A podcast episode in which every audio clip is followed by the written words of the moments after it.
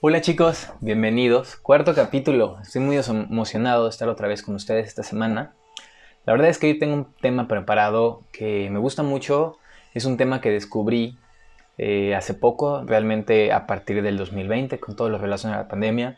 Creo que es un tema que a mí me ayudó a salir adelante, a superarme a mí mismo y a cambiar mi, mi perspectiva y hasta de cierto modo mi personalidad.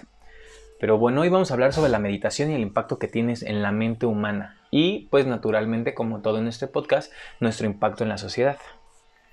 La mente es el filtro por el cual percibimos la realidad. Es la única herramienta que tenemos para comprender nuestro entorno y poder comunicarnos con él. Si cuidas a tu mente, ella cuidará de ti. Pero si la descuidas, esta puede destruirte. Hay una frase que leí en un tweet de la revista Migala que decía, si la mente está en calma, todo cuarto oscuro tiene su cielo azul. Pero si la mente es sombría, por más que sea un día soleado, la mente puede conjurar a más de mil demonios. Cuando tenemos problemas, eh, siempre ocurren en el interior de la cabeza. Díganme cuántos problemas no te aterran y, y que a veces ni siquiera llegan a suceder. Buda dijo, la mente es tu enemigo, Nadie más que tu propia mente puede lastimarte. Pero a su vez, Buda también dijo, la mente es tu amigo, nadie más que tu mente puede ayudarte. La pregunta es, ¿cómo le hago para entrenar a mi mente? Una de las cosas que más afecta a nuestra mente, y, ya que en ella se encuentra nuestra capacidad de percepción, es el lenguaje. Todo lo que creemos conocer no es más que un sesgo individual, es una forma de interpretar al mundo. ¿Cuántas veces no te ha pasado que lees un WhatsApp de tu pareja y lo lees con tono de, enojado, con tono de indiferencia, de tristeza, de pereza o de cualquier otra interpretación que tú le quieres dar a un simple ok, nos vemos mañana? El segundo problema que tiene la mente es que no se puede quedar quieta. Si intentas cerrar los ojos por unos segundos, ponle pausa a este video e inténtalo. Vamos a hacerlo. Bien, si ya regresaste después de 5 o 10 segundos de, cerrar los ojos, hay tres opciones. Tu mente viajó al pasado. Empezó a recordar un suceso que ya vivió y le empiezas a dar vuelta en tu cabeza con qué hubiera pasado si hubiera hecho esto o simplemente lo, lo vuelves a vivir. Pero si tienes eh, otro tipo de personalidad, tu mente se va al futuro. Empiezas a imaginarte cosas que todavía ni siquiera han llegado. La tercera opción es lo que a mí me sucede. Si eres como yo, simplemente te quedas en el presente, sintiéndote incómodo, sintiéndote raro, pensando en los sonidos que hay a tu alrededor y en lo difícil e incómodo que es poner tu mente en blanco y solamente cuentas los segundos para que esto se acabe. Este es el modo básico de la mente. Nos es muy complicado ponerle atención al momento. Vivimos dispersos y fuera de la hora. El tiempo, los pensamientos y las emociones llegan a ti casi al azar y son como una autopista, donde no hay semáforos, no hay pausas. Cientos de coches llegan cada minuto y nada los detiene. Así es como nos funciona nuestra mente en su estado natural. Si ponemos atención a nuestros procesos mentales, te darás cuenta que pasas muy poco tiempo aquí, en el presente, donde tu vida está pasando. Imagínate qué triste sería llegar al final de tu vida y descubrir que vivimos la mayor parte de, nuestros días pensando en el pasado o en el futuro, sin vivir el presente. Es muy doloroso el precio de no prestar atención y sufrimos y, lo pagamos tanto nosotros como las personas que nos rodean y nos importan. Lo padecemos. Pero bien, si hay algo que tenemos con certeza y nos ha demostrado la historia, es que la vida por sí sola es sufrimiento. Y no lo digo yo, lo dicen grandes pensadores. Y no solamente los alemanes alcohólicos, sino también Buda lo dijo. Toda existencia es sufrimiento. Es una de las cuatro nobles verdades budistas. Y, como ustedes saben, una de las frases más famosas de Oscar Wilde es, en esta vida existen dos tragedias. Obtener lo que queremos y nunca obtener lo que queremos. Y es que vivimos pensando que la felicidad y el placer son el deseo, vivimos pensando que la felicidad, el placer y el deseo son el fin de nuestra existencia, una meta, cuando realmente son solo pequeños momentos que forman parte de este camino llamado vida. El ser humano funciona de esta manera. Deseamos algo y si eso que deseamos es prohibido, imposible o muy difícil de conseguir, lo deseamos al doble. Así que hacemos lo necesario para conseguir este deseo, siempre pensando en lo feliz que voy a ser en el momento que lo tenga. Si pasa el tiempo y no obtienes lo que querías, sufres porque jamás lo tendrás. Pero por si, pero por, si por algún motivo encuentras y consigues lo que te propusiste, te envuelve una sensación de felicidad y el problema es que esta felicidad, como toda felicidad, es momentánea y cuando menos te lo esperas, la magia pasa y al poco tiempo volvemos a sufrir. Y te das cuenta que ese carro que soñaste gasta mucha gasolina. Y que te la pasas trabajando todo el día y nunca estás en el departamento por el cual te endeudaste 10 años. Lo mismo pasa con el enamoramiento.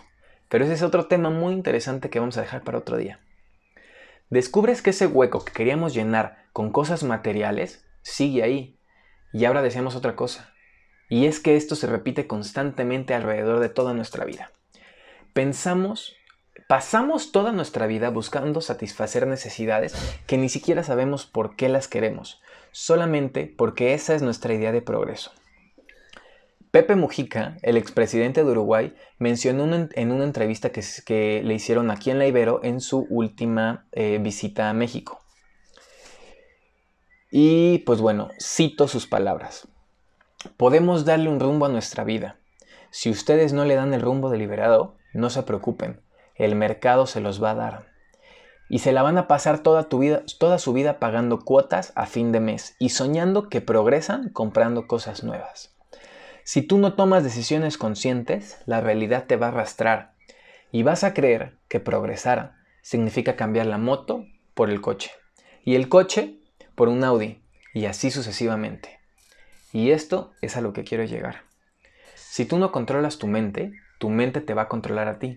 O lo que es peor, un publicista, un vendedor, un programador o un diseñador web que lleva toda su vida estudiando los mecanismos de recompensa de tu cuerpo, ellos controlarán tu mente y luego tu mente te controlará a ti. La mente puede ser tu mejor amiga, pero lo que pasa es que vivimos en una realidad falsa, gobernada por este lenguaje e interpretación, y lo peor es que tenemos una atención dispersa, divagada por un mundo digital donde cada día nos acercamos más a la extinción del libre albedrío. La única forma de ser, de ser dueño de tu mente es apagándola, es hacer nada por unos minutos. Dedica 10 minutos al día a no pensar, a no sentir, a solo prestarle atención a la experiencia consciente. Lao Tse es uno, de los es uno de los más grandes filósofos de la dinastía china.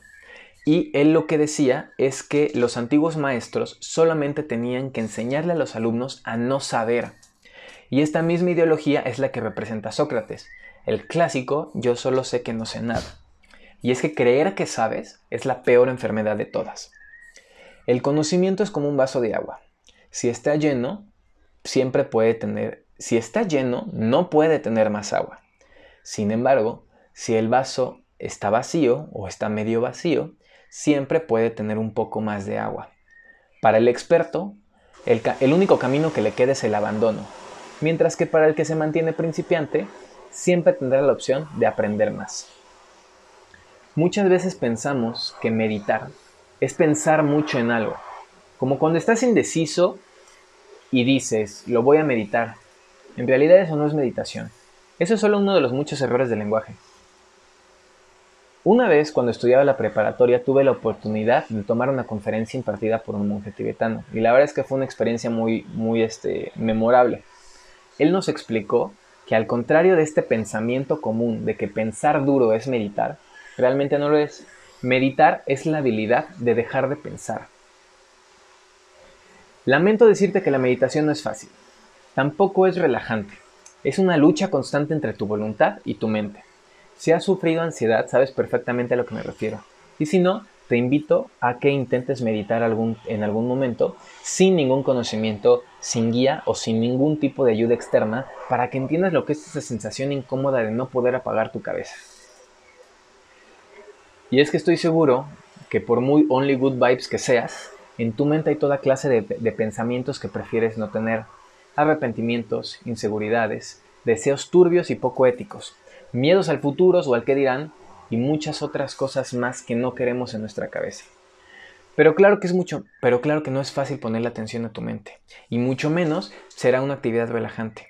Pero la otra opción que tenemos es mucho peor, es no vivir y dejar que nuestros deseos vivan por nosotros. Meditar no es escaparse de la realidad, al contrario, es aterrizar y abrir la mente a la realidad. La vida de compras, entretenimiento, horas de trabajo, horas de internet, chismes, noticias, sociedad, eso es el verdadero escape de la realidad. La realidad es el ahora, es el presente, es este instante que se nos escapa constantemente. La realidad es el eterno momento del presente. Todo lo demás no existe, es imaginario. El pasado y el futuro son ilusiones del lenguaje que jamás vas a experimentar. No puedes escapar del, no puedes escapar del presente, por lo que es mejor enfrentarlo. El mindfulness precisamente habla de esto. Es la habilidad humana de poder estar en el presente y de recordarnos constantemente que estamos viviendo este momento. Todos conocemos los beneficios de desarrollar esta habilidad. Duermes mejor, eh, evitas el estrés, tienes una conciencia plena en todo momento, tienes un, desarrollas un sentimiento de agradecimiento con la vida y desarrollas un amor propio y un desapego emocional a factores externos. Pero ¿qué me dirías si yo te digo que esta habilidad también te puede ayudar a mejorar tus relaciones personales y de pareja, a desempeñarte mejor en el trabajo o incluso a caerle mejor a las personas?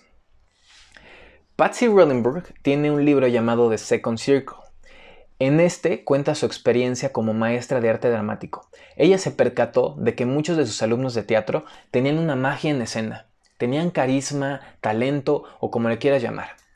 Pero muchos otros no tenían eso.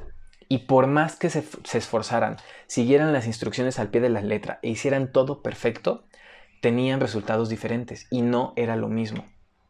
Ella se dedicó a estudiar por años este efecto y llegó a la conclusión de que existen tres niveles de energía, los cuales ella llamó los tres círculos. El primer círculo es la energía reprimida, apagada y con falta de intenciones. El tercer círculo es todo lo contrario, es una energía desbordada y desmedida. Pero el segundo círculo es un equilibrio, es prestar atención a tu entorno, a lo que te rodea y a las personas con las que estás conviviendo, es estar en presente. Esta es la energía que nos sirve en el arte. Y curiosamente, es la energía que nos sirve para el 100% de nuestras actividades. Podemos lograr, no es, podemos lograr lo que sea utilizando esta energía. Los, los deportistas entrenan su mente y su cuerpo para poner el 100% de su atención durante cada competencia. Esta es la energía natural que nos ayuda a sobrevivir, no quiero extenderme con este libro porque de verdad es un tema tan interesante que da para un capítulo completo. Pero eh, quizás algún día hablaremos de este tema en particular. Por lo pronto solamente voy a saludar a un gran amigo que me, que me recomendó este libro y que si él me está escuchando sabe perfectamente eh, de quién hablo. Pero bueno, seguimos con el mindfulness. Existen muchísimos beneficios, tanto científicos como emocionales y espirituales. Podemos entender que la meditación no es un medio para alcanzar un fin, pero todo esto es a consecuencia de... El verdadero fin de la meditación es la meditación en sí misma. Si lo haces buscando un beneficio, simplemente después de intentarlo posiblemente no sientas nada, te vas a decepcionar y lo vas a dejar.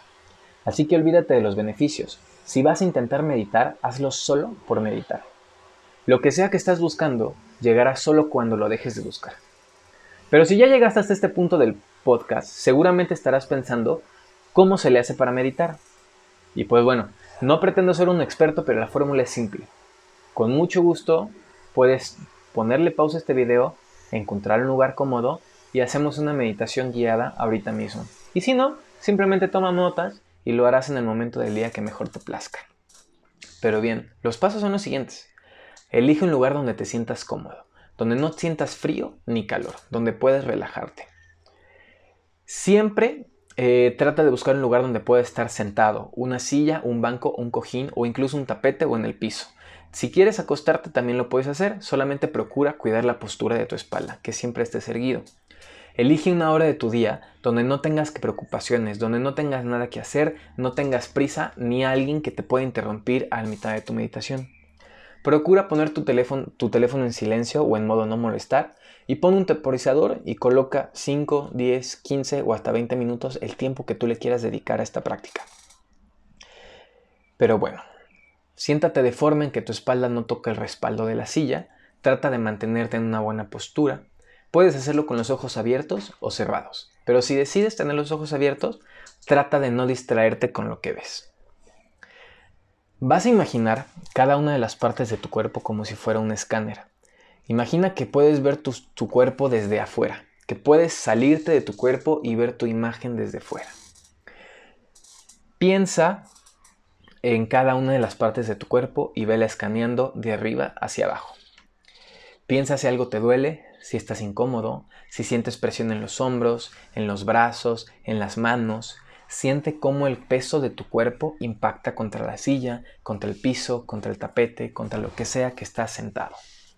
Determina tu peso. ¿Te sientes pesado, liviano? Una vez que llegues a la punta de tus pies, comienza a escanearte de abajo hacia arriba. Y ahora piensa en tus emociones y en la relación que tienen con cada una de las partes de tu cuerpo. No trates de cambiar tus emociones ni alterar lo que sientes, solamente escucha tu cuerpo. Una vez que terminaste con el escáner, escucha los sentidos a tu alrededor. Escucha los sonidos externos. ¿Qué escuchas? Trata de percibir la distancia entre tú y el sonido. Si tienes los ojos cerrados, intenta dibujar en tu mente el espacio en donde estás. ¿Qué hay alrededor de ti? ¿Dónde estás sentado? ¿De qué color es la habitación? ¿Cuántos muebles hay? Imagina ver ese espacio desde afuera de tu cuerpo y proyectarte ahí sentado. Cuando te sientas listo y consciente de tu espacio que te rodea, concentra toda tu atención en tu respiración. No importa si la respiración es constante, si te cuesta trabajo respirar. Solo imagina cómo entra el aire por tu nariz, cruza por tu garganta, llega a tus pulmones y se expande, se hace inflar tu panza y ahora imagina el camino del regreso. Tus pulmones se contraen, el aire sale, cruza tu garganta y sale a través de tu boca. Esto es muchísimo más fácil si le pones color al aire. Yo siempre elijo color azul. La respiración es tu ancla al presente. Es lo único que tenemos para recordarnos este momento. No puedes respirar en el pasado, tampoco puedes respirar en el futuro, solamente en el presente. Nos hace recordar que siempre estamos viviendo el momento. Si te distraes, no te preocupes, piensa en qué fue lo que te distrajo. Si fue una idea, un pensamiento o una emoción, canaliza esta idea, identifícala y déjala ir. Regresa tu atención a la respiración. Con el tiempo notarás que estos pensamientos van y vienen, como en la autopista que te platicaba al inicio. Un coche va, otro viene y es difícil de parar. Poco a poco vas a ir trabajando en que la autopista se quede en calma. Una vez que estés consciente de tu respiración sin prestarle atención, trata de dejar tu mente en blanco. Y te voy a dar un tip. La forma más fácil de dejar tu mente en blanco es pensar en el color blanco. Si tu mente vuelve a pensar, vuelves a canalizar tu atención a la respiración. Si sientes que necesitas pensar en algo y tener a tu mente ocupada, solamente cuenta tus respiraciones. Cuenta las respiraciones del 1 a 10. Una vez que llegues a 10 respiraciones, deséchalas y vuelve a empezar la cuenta. Y así sucesivamente. Esto es todo lo que tienes que hacer darte 10 minutos para respirar y dejar la mente en blanco. Repite esto todos los días y los resultados de verdad te van a gustar. Es muy probable que al comenzar con la meditación te ayude una meditación guiada. Para eso te voy a dejar una descripción, eh, te voy a dejar una playlist en la descripción de YouTube con eh, meditaciones guiadas gratuitas para que las utilices cuando a ti te convenga. Y también te voy a recomendar una serie que está disponible en Netflix. Se llama Guía Headspace para la meditación. Tiene 8 capítulos la serie, 8 capítulos de 20 minutos cada uno y te van a ayudar para meditar y comprender todo este proceso que ocurre en tu mente. Lo ideal sería meditar en las mañanas, poco después de despertar. Pero tú decides, tú conoces tu agenda, tú sabes en qué momento del día te puedes dar ese espacio. Yo, eh, desde hace unos cuantos meses, he tratado de acomodar mi agenda para despertar, bañarme, vestirme y una vez que hice esas actividades, ya dedicarle 10 minutos a meditación y después puedo comenzar con mi día. Algo que te va a ayudar es intentar mejorar tus hábitos. Lo primero y lo más importante, duerme bien. Nuestra sociedad trata de vendernos esta idea de que dormir poco está bien, y que es compromiso, y que te vas a volver rico, y que la gente rica duerme solamente 5 horas, y eso no es cierto. Solamente te está chingando el cuerpo. Vives cansado, envejeces más rápido y te lastimas. Duerme bien, por lo menos 8 horas. Trabaja en ser una buena persona, o al menos aspira a ser mejor persona. El budismo tiene una filosofía de ponerte metas diarias. Hoy aspira a no mentir. Hoy aspira a no robar. Hoy aspira a no hacerle daño a otros o no dañarte a ti mismo. Hoy aspira a ser más agradecido. Aspira a decir una cualidad buena que tienen las personas este, con las que convives. Ponte metas diarias y verás que poco a poco te sientes como una mejor persona. Evita lastimar y a su vez tendrás menos arrepentimientos y menos pensamientos tóxicos que te van a invadir durante tu meditación. Algo que me ha pasado a lo largo de cierto tiempo meditando y cierto tiempo cuestionándome todo es que poco a poco abandonas esta ilusión del yo y del egocentrismo. Con el tiempo meditando te cuestionas todo. Y es que en esta vida te darás cuenta que tú no eres tus pensamientos. Tú no eres tus sentimientos. Estas dos cosas simplemente te suceden y pasan en ti y en tu cabeza. Pasan dentro de ti y luego se desvanecen y eventualmente regresan igual que tu respiración.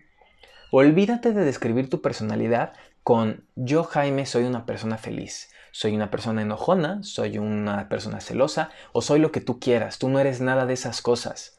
Esas cosas pasan dentro de ti y luego se van, no te definen.